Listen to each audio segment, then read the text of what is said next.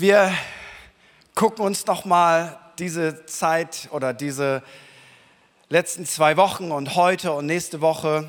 Das heißt, letzte Woche hatten wir unseren besonderen Sozialwerkssonntag, die beiden Wochen davor an, wofür unsere Kirche eigentlich existiert, wo, wo wir drauf schauen, wie, wie wollen wir sein, wie sollen wir sein, was ist, was ist die Bedeutung, wofür gibt es Kirche, weil Kirche ist immer für Menschen da und deswegen wollen wir heute uns einen ganz interessanten Bibeltext anschauen, der bis in unsere heutige Gesellschaft für Sprichwörter gesorgt hat. Und wir wollen da heute noch mal genau reinschauen, was will Jesus damit sagen, was wollen wir als Kirche damit sagen und wo wollen wir gemeinsam unterwegs sein.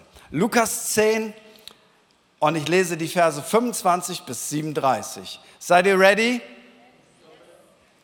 Und siehe, ein Gesetzesgelehrter, also jemand, der die Tora, der das Wort Gottes predigte, trat auf, versuchte ihn und sprach, Meister, was muss ich tun, um das ewige Leben zu erben? Und er, Jesus, sprach zu ihm, was steht im Gesetz geschrieben? Wie liest du? Er aber antwortete und sprach, du sollst den Herrn, dein Gott, lieben mit deinem ganzen Herzen, mit deiner ganzen Seele, mit deiner ganzen Kraft, mit deinem ganzen Denken und deinen Nächsten wie dich selbst. Er sprach zu ihm, du hast recht geantwortet, tu dies, so wirst du leben. Er aber wollte sich selbst rechtfertigen und sprach zu Jesus, und wer ist mein Nächster? Da erwiderte Jesus und sprach, es ging ein Mensch von Jerusalem nach Jericho hinab und fiel unter die Räuber, die zogen ihn aus und schlugen ihn und liefen davon und ließen ihn halbtot liegen, so wie er war. Es traf sich aber, dass ein Priester dieselbe Straße hinabzog und als er ihn sah, ging er auf der anderen Seite vorüber. Ebenso kam auch ein Levit, der in der Gegend war, sah ihn und ging auf der anderen Seite vorüber. Ein Samariter aber kam auf seine Reise in seine Nähe und als er ihn sah, hatte er Erbarmen und ging zu ihm hin, verband ihm die Wunden und goss Öl und Wein darauf, hob ihn auf sein eigenes Tier, führte ihn in eine Herberge und pflegte ihn. Und am anderen Tag, als er fortzog, gab er dem Wirt zwei Dinare und sprach zu ihm, verpflege ihn. Und was du mehr aufwendest, will ich dir bezahlen, wenn ich wiederkomme. Welcher von diesen dreien ist deiner Meinung nach nun der Nächste dessen gewesen, der unter die Räuber gefallen ist? Er sprach, der, welcher die Barmherzigkeit an ihm geübt hat. Da sprach Jesus zu ihm, so geh du hin und handle ebenso. Eine sehr interessante Kommunikation.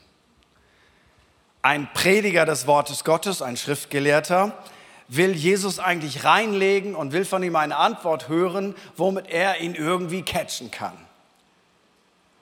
Und Jesus stellt ihm, wie das klassischerweise bei ihm der Fall ist, stellt ihm eine Gegenfrage.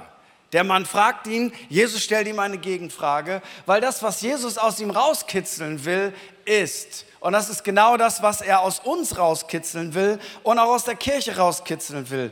Jesus geht es nicht darum, dass wir Meinungen haben. Ich glaube, wir alle haben Meinungen, oder?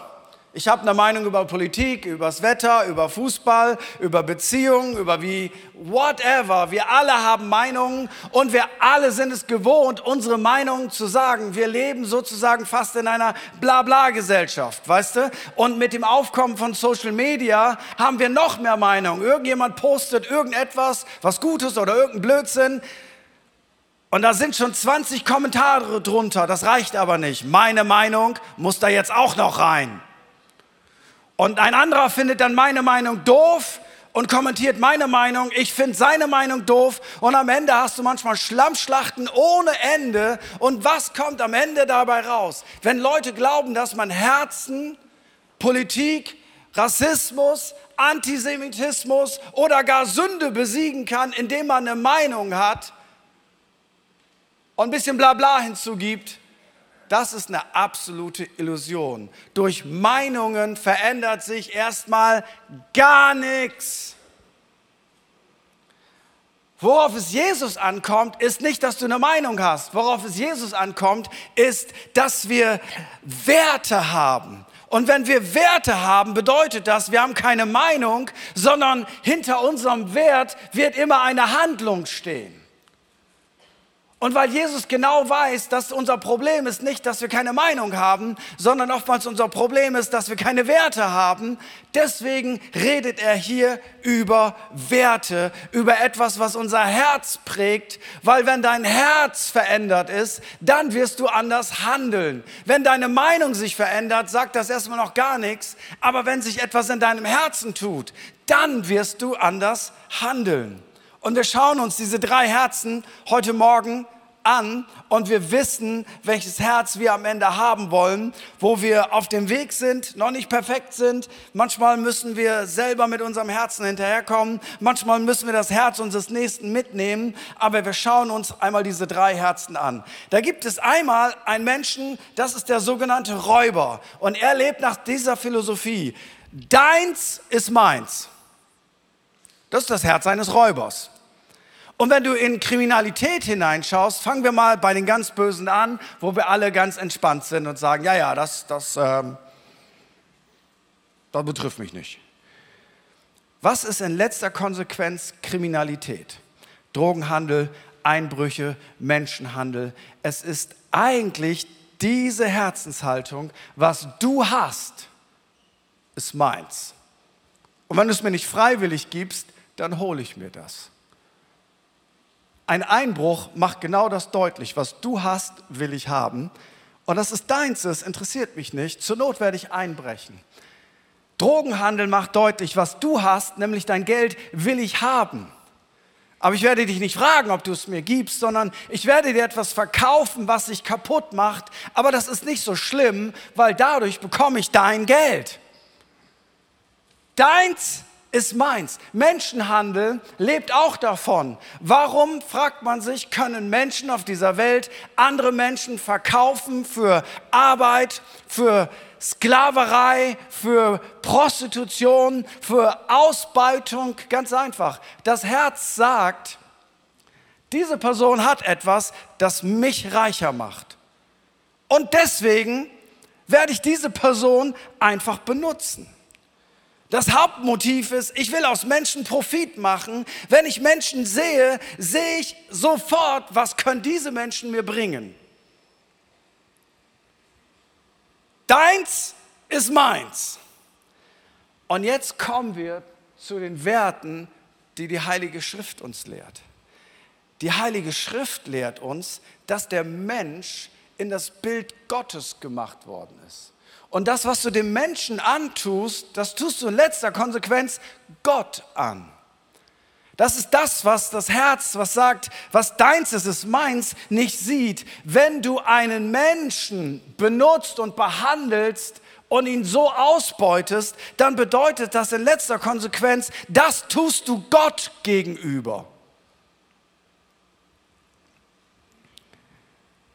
Gott malt uns ein Bild, das ist so ganz anders. Gott sagt, der Wert des Menschen liegt nicht in dem, was er hat, sondern der Wert des Menschen ist an sich ein Wert, weil jeder Mensch ist ein Geschöpf Gottes. Das ist der eigentliche Wert. Der Wert ist nicht, was kann dieser Mensch mal leisten. Der Wert ist nicht, wird aus diesem Kind mal ein Rechtsanwalt, ein Architekt oder ein Politiker oder ein Prediger oder wie auch immer, sondern der Wert dieses Menschen liegt erstmal in dem Menschen selber. Nicht, was aus dem Menschen werden kann. Weil sonst würde das ja bedeuten, solange ein Mensch nichts leisten kann, wie jetzt zum Beispiel ein kleines Kind, was leistet das kleine Kind? Zahlt keine Miete, räumt sein Zimmer nicht auf, weckt die Eltern zweimal in der Nacht und kostet wahrscheinlich bis 18 ist, vor ein paar Jahren war das so 180.000 Euro, bis es erwachsen ist. Was ist der Wert? Der Wert ist nicht, was kann ich aus dem Kind rausholen? Der Wert ist das Kind. Das ist der Wert. Und dann leistet dieses Kind vielleicht irgendetwas und dann irgendwann sind wir auf Rente und dann leisten wir nichts mehr. Aber weißt du was? Der Wert des Menschen verschwindet nicht, wenn wir nichts mehr leisten. Sondern Gott sagt einmal im Alten Testament zu, zu den alten Menschen, ich will euch tragen bis ins hohe Alter. Für Gott verändert sich der Wert des Menschen nicht, wenn du dicker wirst oder weniger attraktiv oder mehr Falten bekommst oder dir die Haare ausfallen oder wie auch immer. Bei Gott ist der Wert des Menschen gegeben von dem Moment der Zeugung bis zu dem Moment, wo der Mensch stirbt. Der Mensch ist das Wertvolle, weil er ist die Schöpfung Gottes. Und wenn du das verstehst, dann verstehst du Folgendes. Gott gab uns Menschen Dinge, die wir gebrauchen können und Menschen zum Lieben. Gott gibt dir dein Auto, damit du es gebrauchen kannst, damit du nicht laufen musst. Es ist ein Gegenstand. Und dieser Gegenstand darf auch ein toller Gegenstand sein, je nachdem, was du dir leisten kannst. Aber es ist ein Gegenstand. Es bringt dich von A nach B. Gott gibt dir, woran denke ich gerade, schenkt dir eine Dusche. Das ist ein Gegenstand. Wunderbar, dass es Duschen gibt. Im Sommer schätzt du es besonders. Das ist ein Gegenstand. Gott schenkt dir ein Hobby, vielleicht ein Gegenstand. Und du darfst Dinge gebrauchen zum Leben. Aber hier kommt der eigentliche Knackpunkt. Dinge sind da, dass wir sie gebrauchen und Menschen sind dafür da, dass wir sie lieben. Der Feind Gottes dreht es genau dreht es genau einmal um und er sagt, Menschen sind dazu da, dass du sie gebrauchst und Dinge darfst du lieben. Wenn du ein besseres Auto willst, ich fange wieder bei den ganz Bösen an, dann darfst du einen Menschen benutzen und sein Eigentum nehmen, damit du ein besseres Ding hast. Aber wenn du jetzt denkst, ja, Gott sei Dank, ich bin ja gar nicht kriminell, ich will dir Folgendes sagen. Es ist das Normalste auf der Welt geworden. Es ist sozusagen der Zeitgeist. Es ist, das ist so normal, dass irgendetwas uns sagt, es ist absolut okay, Menschen zu benutzen und Dinge zu lieben. Und das ist das, was die älteren Geschwister früher sagten, das ist die Welt. Weil in Gottes Reich ist es genau andersrum. Gott schenkt uns Dinge, dass wir sie benutzen können und Menschen, damit wir sie lieben. Der Räuber hat dieses Herz. Dieser Mensch besitzt etwas, das will ich haben. Und wenn er es mir nicht freiwillig gibt, werde ich ihn demütigen, werde ich ihn verletzen, werde ich ihn fertig machen, drohe ich ihm Gewalt an, damit ich das bekomme, was er hat. Jetzt schauen wir uns das Herz des Priesters an. Sein Motto war, meins ist meins. Nicht deins ist meins, er war ja Priester, meins ist meins.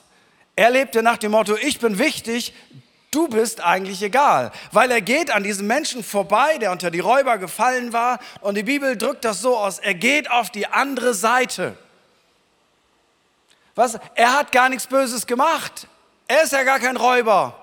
Er hat dem nicht wehgetan. Er hat dem nicht was weggenommen. Er geht einfach auf die andere Seite. Keine Ahnung, vielleicht hat er einen Termin.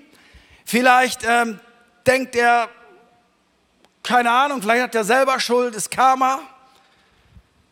Er ist vom Stamm Levi, das heißt, er ist gut versorgt durch die Allgemeinheit, weil der Stamm Levi ist der Priesterstamm gewesen und der Stamm Levi hat den Zehnten der anderen Stämme bekommen, damit sie den ganzen Tag Zeit hatten, Gott zu dienen. Er ist gut versorgt durch die Allgemeinheit. Er muss auch nicht klauen, aber in letzter Konsequenz lebt er wie der Räuber nur für sich. Sein Motto ist, er sieht diese Not und sein Motto ist, ich habe nichts getan. Und das ist de facto richtig. Er hat den nicht verprügelt. Er hat den nicht bestohlen. Er hat den nicht geschlagen. Ich habe dem nichts getan. Ich bin hier erstmal nicht schuld. Aber, und das macht Jesus deutlich, Christsein besteht eben nicht daraus, ich habe ja nichts getan. Vielleicht hat er auch gedacht, oh, armer Kerl, ich bete für dich. Er hat nicht gelogen, er hat nicht gestohlen, er hat keine Drogen genommen, er hat keine Gewalt ausgeübt. Weil er sich aber von Jesus angesprochen fühlt, stellt er ihm ja, wir gehen ganz zurück zu Lukas, die Frage, er wollte sich aber selbst rechtfertigen und sprach zu Jesus, und wer ist denn mein Nächster? Und hier ist mir das wichtig, dass ich das einmal unterstreiche, damit wir nicht von einem Extrem ins andere fallen. Rein menschlich ist ja der Nächste, die Nächste, die Person für alle Leute, die verheiratet sind, das sind ja die Leute, das ist unsere Partnerin, das ist unser Partner. Oder unsere Kinder, das sind die geografisch die Nächsten, die wohnen mit uns zusammen. Jetzt könnte man aber meinen, wenn Gott sagt, liebe deinen Nächsten wie dich selbst, sagt er, liebe deine Familie und der Rest ist dir egal. Und genau das hat Jesus eben nicht gesagt. Jesus hat nicht gesagt, deine Familie soll dir egal sein, um Gottes Willen. Er sagt den Männern, liebt eure Frauen so, wie Christus die Gemeinde geliebt hat. Also Familie hat einen mega hohen Wert bei Gott. Aber Gott hat nicht gesagt, dein Nächster ist deine Familie. Ich sage es jetzt mal böse, ich meine das nicht ganz so, ihr wisst ja, ich habe die Neigung zu übertreiben. Ähm, du triffst sogar Mafiosis, die diese Mentalität haben, ich töte Menschen, ich verkaufe Drogen, ich bringe sie um, ich bin im Auftragsmord unterwegs, aber ihre Familie lieben sie ohne Ende. Weißt du, Jesus, ich habe meinen Nächsten immer geliebt, meine Familie, meine Frau, meine Mama. Weißt du, Jesus, alles super. Ja, aber dein Nächster ist nicht nur deine Familie. Und manchmal rutschen wir von diesem, die Familie ist nicht so wichtig, Hauptsache wir machen alles für Gottes Reich, ein Extrem. Und manchmal rutschen wir in genau das andere Extrem. Es dreht sich jetzt nur noch um die Familie. Und genau das hat Jesus eben nicht gesagt. Es wäre auch eine schlechte Nachricht für alle Singles und für alle Witwen und, und Waisen und Witwer oder wie auch immer. Er will sich rechtfertigen. Er will vielleicht sagen, ach, weißt du, es gibt so viele Leute, die unter die Räuber gefallen sind. Das wäre doch nur ein Tropfen auf dem heißen Stein, wenn ich ihm helfe. Die Mobbingopfer sind ja wahrscheinlich selber schuld. Wenn sie sich nicht so blöd benehmen würden, würde die auch keiner mobben. Die sollten mal mehr an sich selber auch arbeiten. Und auch spenden. Die kommen doch sowieso nicht an. Gell? Wer weiß, was da für Leute dahinter stecken. Korruptes System. Bettlern sollte man sowieso nichts geben, die könnten ja auch arbeiten. Und Kirche, Kirche ist doch sowieso korrupt, oder? Also mal ganz ehrlich, guck dich doch mal um. Die Leute auch in dieser Kirche, die wollen doch eigentlich nur dein Geld. Die wollen doch nur, dass die Pastoren hier geile Autos fahren und dass sie ein bisschen Macht ausüben können. Kirche, hör mir doch auf! Kirche, eine Kirchengeschichte und das Mittelalter und, und whatever. Kirche ist doch sowieso korrupt. Und all diese Gründe, die mag es ja auch geben. Aber weißt du, was bei diesem Setting passiert?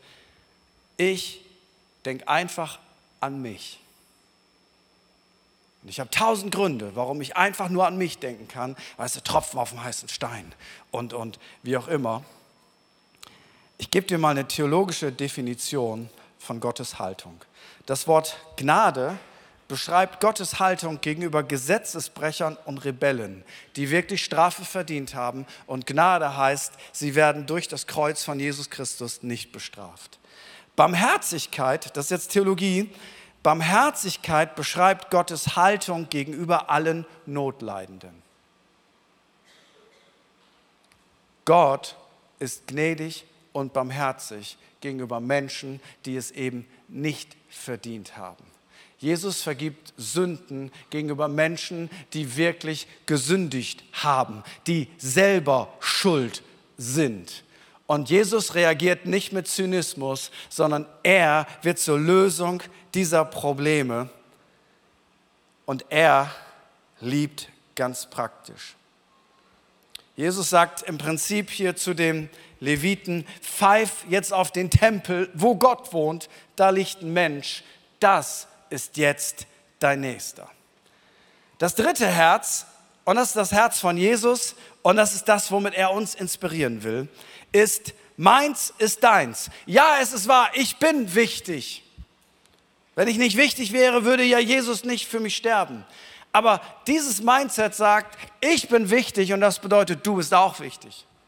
Weil ich bin nicht wichtiger als du, weil ich möchte ja meinen Nächsten lieben wie mich selbst. Deswegen weiß ich, ja, ich bin wichtig, Aber mein Nächster ist genauso wichtig und er ist auch dann wichtig, wenn das Leben, die Sünde, der Schmutz dieser Welt einen Menschen zerstört hat, das macht ihn nicht weniger wichtig. Wenn der Mensch stinkt, ist er nicht weniger wichtig. Wenn der Mensch gesündigt hat, ist er nicht weniger wichtig. Wenn der Mensch selber Schuld hat, ist er nicht weniger wichtig, weil Gott kommt hier nicht über Gerechtigkeit, weil wenn er über Gerechtigkeit kommen würde, dann wären wir alle verloren, weil Gerechtigkeit würde bedeuten, Römer 3, Vers 23, wir sind alle Sünder, Mangel des Ruhmes, den wir bei Gott haben sollten. Gerechtigkeit würde bedeuten, wir alle zahlen selber für unsere Schuld. Gerechtigkeit bedeutet, wir gingen alle ewig verloren. Gerechtigkeit heißt, wir sind alle getrennt von Gott. Aber Gott ist eben nicht nur gerecht, sondern Gott kommt mit seiner Gnade und Barmherzigkeit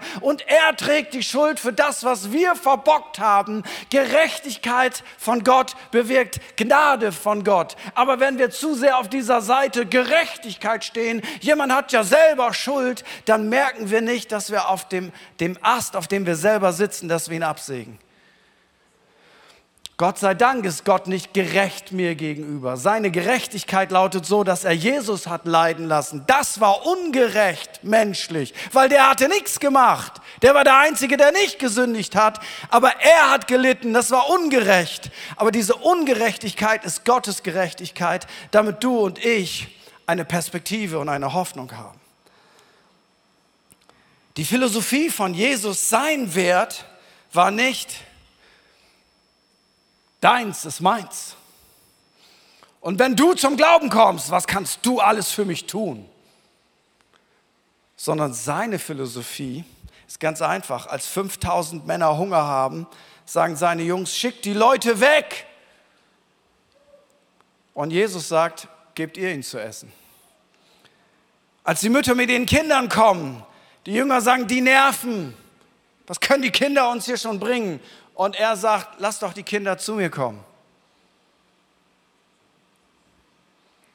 Der blinde Bartimäus, Junge, sei doch ruhig, schrei nicht so laut. Das passt jetzt nicht. Der Meister geht vorbei. Und Jesus hört ihn, weil er sagt, Jesus, Sohn Davids, erbarme dich meiner. Und Jesus sagt, lasst ihn holen. Aber der hatte doch gar keine Zeit. Aber weißt du, Jesus lässt sich unterbrechen.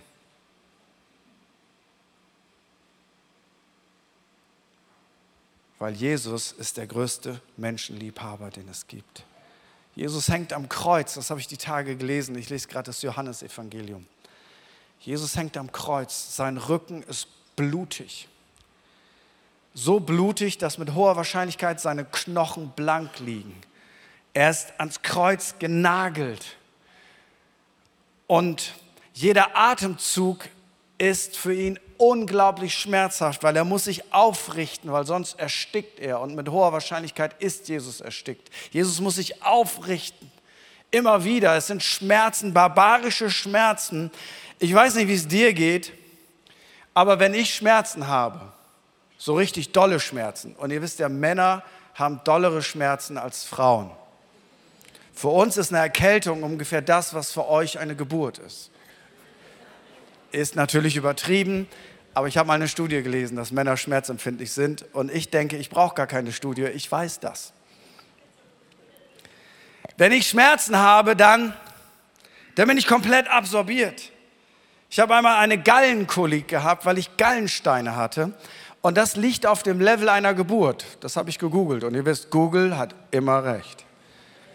Es liegt auf dem Level einer Geburt. Wenn die Gallensteine wandern, das habe ich ein paar Mal gehabt und bin regelmäßig ohnmächtig dabei geworden. Und einmal war es besonders schlimm. Meine Frau bringt mich ins Krankenhaus und ich habe schon stundenlang Schmerzen und die sind so heftig. Und dann kriege ich endlich diese Ampulle. Die läuft einmal durch, die zweite Ampulle läuft, glaube ich, durch. Es hilft nicht und ich bettel die Krankenschwester an, können Sie mir noch irgendwas geben? Ehrlich, ich hätte sogar den Drogendealer bezahlt, wenn er mir irgendwas gegeben hätte. Ähm, also in dem Moment, jetzt natürlich nicht. Und die Krankenschwester sagt zu mir, Herr Holthus, was Sie bekommen haben, ist schon Morphium. Wir können Ihnen nicht mehr geben. Und ich weiß es heute noch, ich lieg da auf meiner Barre in, die, in so einem Beruhigungszimmer und ich habe mit dem Kopf gegen die Wand geschlagen, um einen anderen Schmerzreiz wahrzunehmen. Weißt du, wenn da jemand gesagt hätte, hey, du darfst morgen predigen. Ich sage, das ist mir sowas von egal. Alles, was ich will, ist, dass die Schmerzen aufhören. Du darfst in Urlaub fahren, ist mir auch egal. Ich will einfach, dass die Schmerzen aufhören. So eine Art von Schmerzen hat Jesus am Kreuz. Und weißt du was? Am Kreuz stehen ein paar Frauen und Johannes. Die Männer waren nicht da. Das ist wie heute bei einer Gebetsversammlung. Ein paar Frauen und ein Mann. Der eingeteilte Leiter. Ich darf das sagen, ich bin Seniorpastor. Und Jesus hängt am Kreuz. Und weißt du was? Seine Mama steht da, sein Lieblingsjünger steht da. Und alles, was Jesus im Kopf hat, ist, oh, meine Mama ist jetzt alleine. Und er sagt, Johannes, meine Mama ist jetzt deine Mama. Und Mama, das ist jetzt dein Sohn. Er kümmert sich bis zum letzten Atemzug um die Seinen. Das ist Jesus. Das Wort Mitleid bei Jesus wird mit einem griechischen Wort beschrieben. Das bedeutet ungefähr Folgendes. Diese Emotion berührt dich so sehr, dass, ich, dass es in deine Eingeweide geht. Es dreht sich dir der Magen um. Das ist das Wort Barmherzigkeit in der Bibel. Es geht bis in die Eingeweide des Menschen hinein. Weißt du, Jesus ist das Gegenteil von dem, geh professionell mit der Not deiner Mitmenschen um. Das ist äh, ein Denkwerkzeug, das Menschen hilft, die viel mit Menschen arbeiten und die sensibel sind, dass die Not dieser Welt sie nicht überrollt, dass man es schafft, sich innerlich abzugrenzen. Das ist ein gutes Werkzeug. Aber weißt du was? Jesus hatte nicht so ein Werkzeug. Ich grenze mich hier mal ab von der Not der Menschen. Ich gehe da ganz professionell mit um. Bartimäus, der ist blind. Okay, denk da jetzt nicht dran, das tangiert mich irgendwie. Warum ist der blind? Und äh, Mama, die kommt schon zurecht am Kreuz. Jesus geht nicht professionell mit Abgrenzung auf die Not von Menschen ein, sondern er ist voller Mitleid und Barmherzigkeit. Und dieses Mitleid, dieses innerlich ergriffen werden, das führt zum Handeln. Wenn wir das betäuben in uns, dann handeln wir nicht mehr. Dann will ich mein Geld nicht weggeben, weil dann ist mein Geld ja weg. Weißt du, wenn ich das betäube in mir, dann will ich meine Zeit nicht einsetzen, dann ist ja meine Zeit weg. Dann ticke ich auf einer ganz anderen Ebene. Aber wenn diese Barmherzigkeit mein Herz berührt, dann ist mein Geld die Dinge, die ich habe, ein Mittel zum Zweck, um dieser Not zu begegnen. Dann ist es auf einmal nicht mehr Geld, sondern Hammer, ich habe ein Werkzeug, ich kann was tun. Dann ist meine Zeit nicht mehr auf einmal etwas, was nur mir gehört, sondern das ist die Gelegenheit, um hier praktisch die Liebe Gottes weiterzugeben. Gott möchte, dass wir ein weiches Herz behalten, obwohl das Leben so ist, dass wir unser Herz am liebsten beschützen würden, weil so viele Verletzungen und blöde Worte und fiese Situationen und dann machen wir unser Herz ganz leicht hart und unsere, Stirn ist weich, das ist so ein Sprichwort von mir und die, die, die weiche Stirn, da geht jeder blöde Satz geht in unseren Kopf hinein und dann machen wir unser Herz ganz hart. Aber weißt du, was Jesus möchte? Dass du eine harte Stirn hast, dass all die blöden Sprüche abprallen, dass du das nicht aufnimmst, aber dass dein Herz weich bleibt für Menschen. Und jetzt kommt der Skandal. Jetzt kommt ein Skandal. Jetzt nimmt Jesus jemanden als Vorbild, und das können wir heute gar nicht verstehen, was für seine jüdischen Zuhörer ein Skandal war. Jesus sagt, der Levit geht vorbei, der Gesetzesgelehrte geht vorbei, und dann kommt ein Samariter. Für uns ist das Wort Samariter ein positiv belegtes Wort, oder? Der barmherzige Samariter. Arbeiter Samariterbund. Also für uns steht der Samariter für einen guten Menschen. Damals war das Wort Samariter ein Schimpfwort. Das ist dasselbe, na, ich nenne jetzt kein Schimpfwort, ich bin in der Kirche, aber Samariter ist ein Schimpfwort gewesen. Wenn du jemanden beleidigen wolltest, dann hast du gesagt Samariter. Warum Samariter? Weil Samariter wohnten zu Unrecht in Israel. Das waren nicht nur Ausländer, die man da reingepflanzt hatte, sondern der Samariter war ein Götzendiener, der diente nicht dem Gott Israels. Der hat ein bisschen was von dem Gott Israels genommen, zusammen mit seinen alten Göttern. Die haben auf dem falschen Berg angebetet. Sie waren das, was man Synkretisten nennt. Die waren nicht rechtgläubig, die waren nicht auf der richtigen Spur, die dienten nicht Gott. Ein Schimpfwort. Ungläubiger, Götzendiener, Unbeschnittener, auf der Ebene war das. Und jetzt sagt Jesus, die Frommen liefen vorbei und dann kommt ein Samariter, da kommt also ein, ein Ungläubiger, ein Nichtchrist. Der kommt vorbei und weißt du was? Der hält an. Und er hatte was zum Geben, er hatte Öl und Wein dabei. Er hatte seine Kreditkarte dabei, er hatte sein Auto, sein Esel dabei. Er hält an, er hat wahrscheinlich gute Kleider, teure Kleider, nicht bei Tick und Kako, Taco, Kako, Taco gekauft. Hatte teure Kleider, auch nicht bei H&M, sondern einfach ein Regal drüber, war ein Geschäftsmann, Öl und Wein und Esel, das heißt für damalige Verhältnisse, der Mann hat es geschafft. Weißt du, der nimmt diesen blutenden Mann und er wird selber dreckig dabei, benutzt sein eigenes Auto, sein Öl, sein Wein, sein Scheck, seine Kreditkarte, kümmert sich um den Mann, bringt ihn in eine Herberge und er sagt, weißt du was? Wenn dir noch was fehlt und du kannst das nicht bezahlen, ich komme wieder, ich lege den Rest hin. Für ihn war nicht das, was ich habe, ist meins. Für ihn war, was ich habe, ist auch deins. Da liegt ein Mensch und der braucht jetzt meine Hilfe. Kannst du dir vorstellen, was für ein Skandal, dass das Vorbild ein Nichtchrist war? Ein Skandal, eine Frechheit, eine Ohrfeige. Aber Jesus darf das ja, weil er ist ja Jesus.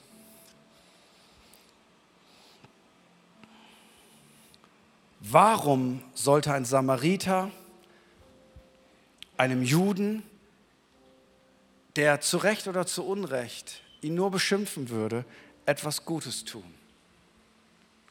Weil die Liebe Gottes macht sich nicht abhängig von deiner Rasse, von deiner Hautfarbe, von deiner politischen Einstellung, von deinem Geschlecht, sondern die Liebe Gottes ist grundsätzlich für jeden Menschen da. Und das, der einzige Weg, wie man diese Muster durchbricht, ist die Barmherzigkeit Gottes und die tätige Nächstenliebe. Sag mal ganz platt, da kann jemand, der als Rassist gelitten hat, dem Neonazi aus der Grube helfen. Das geht ja gar nicht. Doch, das geht. Das geht. Das geht. Weil die Liebe Gottes überspringt Verletzungen und Kulturen. Schließlich kam ein Reisender aus Samarien dort vorbei. Und weißt du, was der Schlüssel war? Als er den Mann sah, hatte er Mitleid mit ihm. Die anderen gingen vorbei. Er sah den Mann und er hatte Mitleid mit ihm. Empathie, Solidarität, das hätte mir auch passieren können. Und er investiert seine Zeit, sein Geld, sein Auto, seine Kleidung. Und jetzt sagt Jesus, Jungs, wer war denn der Nächste? Der Gesetzesgelehrter sagt nicht der Samariter. Das Wort kommt ihm nicht über den Mund. Sagt der, der die Barmherzigkeit geübt hat. Richtig. Wenn unsere Liebe zu Gott, unsere Bibeltreue nicht dahin führt, dass wir Menschen lieben und dass wir noch etwas mitkriegen innerlich von der Liebe Gottes, weil die Barmherzigkeit Gottes uns berührt und wir deshalb handeln, Wenn das nicht mehr passiert, weißt du, dann kannst du die Bibel auswendig kennen. Von vorne bis hinten. Es hat keine Bedeutung. Habe ich gesagt, du sollst die Bibel nicht auswendig kennen? No way. Wir lesen viel zu wenig in der Bibel. Viel zu wenig. Wir sollten mehr in der Bibel lesen. Aber verstehst du, es geht Jesus nicht um ein System von Rechtgläubigkeit. Es geht Jesus darum, dass wenn wir ihm nachfolgen, dass er sagt, mehr als alles andere, pass auf dein Herz auf, lass dein Herz nicht hart werden, geh nicht vorbei, hab ein weiches Herz. Und wenn die Liebe Gottes dich berührt mit Barmherzigkeit, weißt du was? Denn was auch immer du hast, gib's. Was auch immer du hast, gib es. Gib es nicht, weil dich jemand unter Druck setzt, gib nicht, weil man das machen muss, sondern lass es eine Kirche sein mit lauter Menschen, die so von der Liebe Gottes berührt werden, dass sie nicht mit der Philosophie rumlaufen, was meins ist, ist meins, sondern dass wir den Geist von Jesus haben. Was meins ist, ist auch deins. So wollen wir leben. Jesus sagt, guck mal, wer da liegt. Und er bindet den auch nicht an sich selber und macht ihn jetzt die nächsten 20 Jahre abhängig von sich. Er übergibt ihn dem Herbergsvater, weil er tut es nicht, damit er sich gebraucht fühlt, sondern weil er von der Liebe Gottes berührt ist. Ich glaube, Jesus sagt uns heute einfach Folgendes. Friedhelm, Michaela, Norbert, Elke, Ruth, Thorsten, Marcel, Jonas, Markus. Ich brauche dich. ich brauche dich. Ich brauche dich, weil so viele Menschen in Not sind. Aber ich brauche dich nicht mit einem Rettersyndrom. Das meine ich nicht. Das ist ein Problem, das man seelsorglich behandeln sollte. Sondern ich brauche dein Herz, dass ich, wenn ich jemanden durch dich berühren will, dass ich dir Barmherzigkeit und Liebe schenken darf. Und du dann mit diesem Geist lebst, was meins ist, ist jetzt auch deins. Lass uns zusammen aufstehen.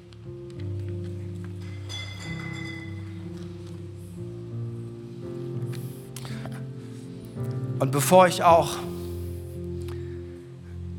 einfach die Zeit öffne, dass du Gebet empfangen kannst, weil wir glauben, dass durch Gebet ganz viel von Gottes Liebe und Gottes Kraft transportiert wird. Wir haben heute ein Zeugnis gehört von jemand, dessen Ohr geöffnet wurde durch ein Gebet im Namen von Jesus möchte ich aber eine ganz wichtige Frage stellen an all die Leute, die uns online zuschauen, die zeitversetzt schauen und auch die hier vor Ort sind.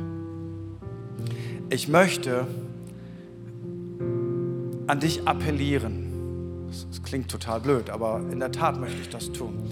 Ich möchte dir Folgendes ans Herz legen. Ich möchte dich einladen, Christ zu werden. Nein, ich möchte dich nicht einladen, Kirchenmitglied zu werden. Ich möchte dich auch nicht einladen, religiös zu werden. Ich möchte dich einladen, dass du ein Jünger, ein Schüler von Jesus wirst. Das ist das eigentliche Wort für Christen. Jünger, Schüler, das ist das deutsche Wort, Schüler. Lernen von Jesus. Und wenn man von Jesus lernt, dann heißt das in der christlichen Szenesprache, die haben wir ja auch, wir leben ja auch in so einer christlichen Bubble, das heißt Nachfolge. Das verstehen manche Leute nicht. Was heißt das denn Nachfolge? Das bedeutet eigentlich, Jesus geht dir voraus und du gehst die gleichen Schritte wie er. Du folgst ihm nach. Du willst so leben, wie Jesus lebt. Das ist Christsein. Manchmal ist das ganz radikal. Manchmal ist das so anders.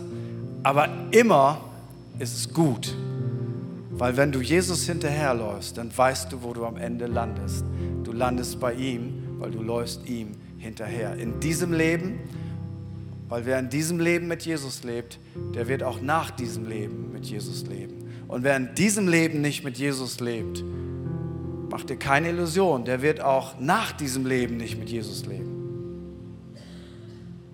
Und ich möchte dich einladen, Jesus nachzufolgen, Christ zu sein. Wenn du sagst, wow, ich bin davon weggekommen, weil mein Herz hat mich betrogen. Ich habe Menschen benutzt und Dinge geliebt und irgendwie ist mein Herz abgewandert. Oder andere Leute, die mit Jesus unterwegs waren, haben mich enttäuscht, die waren doof und wie auch immer. Da möchte ich Folgendes sagen. hab keine Ausrede, nicht Jesus nachzufolgen. Weil du wirst ein Jesus-Nachfolger. Und es fängt an mit dem ersten Schritt. Und der erste Schritt ist, dass du ihm das sagst, dass du das möchtest. Weil du denkst dann sofort, das kann ich nicht, wie soll ich das schaffen? Und dann kommt Jesus, der sagt, du musst das gar nicht schaffen. Ich gebe dir meinen Heiligen Geist und wir gemeinsam schaffen das. Und ich lade uns ein, für einen kurzen Moment unsere Augen zu schließen. Online innerlich ready zu sein. Und ich möchte dich einfach fragen, wenn heute jemand sagt, ich möchte Jesus nachfolgen. Ich habe das schon mal gemacht, aber ich will das jetzt wieder bewusst machen. Oder ich habe das noch nie festgelegt für mich, aber ich möchte heute damit starten. Dann lade ich dich ein, da wo du bist, während alle Augen geschlossen sind, einmal ganz kurz deine Hand zu heben, dass ich weiß, ich darf dich heute segnen, dass du einen Start damit machst. Dankeschön. Dankeschön. Alle Augen sind noch geschlossen. Das ist ein Moment, wo Jesus auf dich schaut. Das ist das Wichtigste. Gibt es noch jemand, der sagt, ich möchte heute damit starten, ich möchte Jesus nachfolgen? Wenn das Christsein ist, dann, dann gewinnt mich das. Und dann möchte ich all die Menschen einladen, die ihre Hand gehoben haben, dass sie jetzt mit uns zusammen ein Gebet beten. Ein, vielleicht dein erstes Gebet zu Jesus und wir beten das einfach laut mit dir mit, damit du das nicht ganz alleine beten musst, weil sich das dann jetzt blöd anfühlen würde. Und wir beten das gemeinsam. Jesus, ich weiß, dass du mich liebst. Es gibt nichts, was ich tun könnte, damit du mich mehr liebst. Und durch nichts, was ich tue, würdest du mich weniger lieben. Du bist für mich gestorben und auferstanden. Ich glaube an dich. Du bist mein Gott, mein Retter und mein Herr bitte schenke mir die Vergebung meiner Schuld. Ich möchte als dein Kind leben und du sollst mein ganzes Leben bestimmen. Ich danke dir, dass ich durch dich wirklich frei bin und ein Leben in Ewigkeit habe. Amen. Wenn du das online mitgebetet hast, schreib das einfach in den Chat. Ich habe mich entschieden. Und dann geh auf unsere Website, schreib uns eine E-Mail, das findest du ganz leicht. Wir würden dir gerne helfen, deinen nächsten Schritt im Glauben zu gehen. Wenn du hier vor Ort bist, Du kriegst, wenn du deine Hand gehoben hast, ein Startpaket. Da sind so ein paar Tipps drin. Was könnte dein nächster Schritt sein im Glauben? Hab keine Angst, da will keiner was verkaufen oder wie auch immer. Es ist eine sehr gute Sache. Wenn wir dich übersehen oder du hast dieses Gebet gebetet, hast dich nicht getraut, dich zu melden, dann geh doch unbedingt nach dem Gottesdienst zu meiner Rechten in die Welcome Lounge. Sag einfach, ihr habt das Gebet mitgebetet und wir würden es lieben, dir ein Startpaket zu schenken, deine Fragen zu beantworten, soweit wir das können wenn du willst, für dich zu beten, miteinander zu quatschen. Dafür sind die Leute da und die lieben das, das zu tun. Die hat keiner gezwungen, da zu sein. Die wollen für dich da sein. Und eins darfst du auf jeden Fall machen. Komm einfach wieder 10 Uhr oder 12 Uhr, weil Christsein ist immer ein Mannschaftssport. Wir wollen uns gegenseitig ermutigen, richtig gute Schritte in der Nachfolge von Jesus gehen. Und so einen wunderbaren Herrn, der so drauf ist, was kann man dazu sagen? Wir können das nicht abbezahlen, was er für uns getan hat. Wir brauchen auch keine Sonderleistungen bringen. Das Einzige, was wir vielleicht tun können, wenn man es so sagen will, ist, wir sagen einfach Danke und wir geben ihm die Ehre. Das ist der Grund, warum wir in der Kirche singen, weil wir wollen Jesus groß machen. Und das Beste ist, mach einfach volle Pulle, volle Attacke mit.